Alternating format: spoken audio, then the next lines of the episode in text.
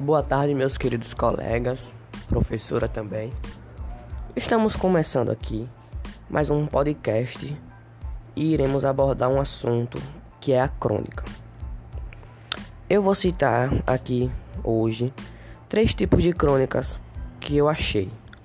Primeiro, vou começar com a crônica narrativa. É aquela em que necessariamente aparecem os elementos que compõem uma narração personagem, o espaço, o narrador, o tempo, o enredo e por via de regra os assuntos tratados são do contexto da cidade, de cidades.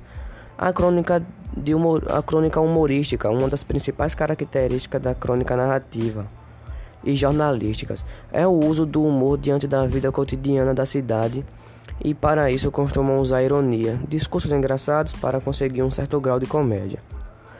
E por último, a crônica jornalística, por ser caracterizada como um gênero que mistura elementos narrativos diante de temas do cotidiano, porém promove uma reflexão acerca do tema abordado.